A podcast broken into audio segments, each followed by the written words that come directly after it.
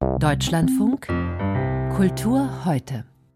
Jörg Wiesler hat die Kulturmeldung und da geht es unter anderem um einen Namensstreit in Osnabrück. Und der schon, läuft schon seit Jahren. Es geht um den Namen eines neuen Lernorts zum Nationalsozialismus, der im Herbst eröffnet werden soll. Er wird Teil des Museumsquartiers sein und untergebracht in der Villa Schlicker. Die war Parteizentrale der NSDAP in Osnabrück. Da man sich in der Kommunalpolitik nicht auf einen Namen einigen konnte, bat man den wissenschaftlichen Beirat des Lernorts um Vorschläge. Der empfahl, den Hauptnamen Villa Schlicker um einen Untertitel zu ergänzen. Entweder Forum Erinnerungskultur und Zeitgeschichte oder What about Karlmeier? Denn die CDU in Osnabrück will die Villa Schlicker in Hans-Karlmeier-Forum umbenennen. Karlmeier soll als NS-Jurist Juden vor der Ermordung bewahrt haben, war aber auch NS-Rassenreferent in den Niederlanden und damit am Holocaust beteiligt. Grüne und SPD sprechen sich für den Untertitel Forum Erinnerungskultur und Zeitgeschichte aus. Der Streit geht weiter. Alfons Kenkmann von der Universität Leipzig leitet den Beirat. Dass man in Osnabrück seit Jahren zu keiner Entscheidung kommt, kritisierte er in NDR Info da habe ich eigentlich relativ wenig Verständnis für.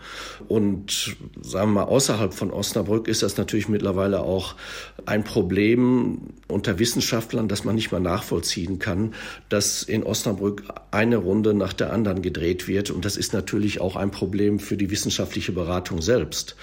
Jetzt sind diese beiden Vorschläge gemacht worden und jetzt kann die Politik entscheiden. Und ich denke, das muss sie dann auch. Und äh, wir haben jetzt ganz andere Aufgaben. Wir wollen ja diese Ausstellung weiter beratend in ihrer Konzeption begleiten und die soll ja im Herbst eröffnet werden. Streit um den Namen für einen Lernort zur NS-Geschichte in Osnabrück. In Naumburg tut man sich leichter mit einem neuen Kulturort. Es geht aber auch nicht um die NS-Geschichte, sondern ums Mittelalter. Das UNESCO-Welterbe Naumburger Dom, der ist im 13. Jahrhundert gebaut worden, bekommt ein Besucherzentrum. Für rund 11,4 Millionen Euro wird das Kuriengebäude aus dem 16. Jahrhundert umgebaut und eine mehrsprachige Dauerausstellung eingerichtet. Auch die historische Gartenanlage soll wiederhergestellt und für Besucher zugänglich sein. Vorgesehen sind neben Obstbäumen auch Weinreben so war das mal. Der Naumburger Dom ist seit 2018 Kulturerbe. Zuletzt hatte es Diskussionen gegeben, ob er auch Welterbe bleibt, als das Domkapitel nämlich im vergangenen Jahr einen Altar von Lukas Kranach, dem Älteren im Westchor des Doms, wieder aufstellte, ergänzt um Teile des modernen Malers Michael Triegel. Die kanadische Tänzerin Lynn Seymour ist gestorben, im Alter von 83 Jahren. Sie war eine der charismatischen Tänzerinnen der 70er Jahre, prima Ballerina an der Deutschen Oper in Berlin und Ende der 70er Jahre Ballettdirektorin in München.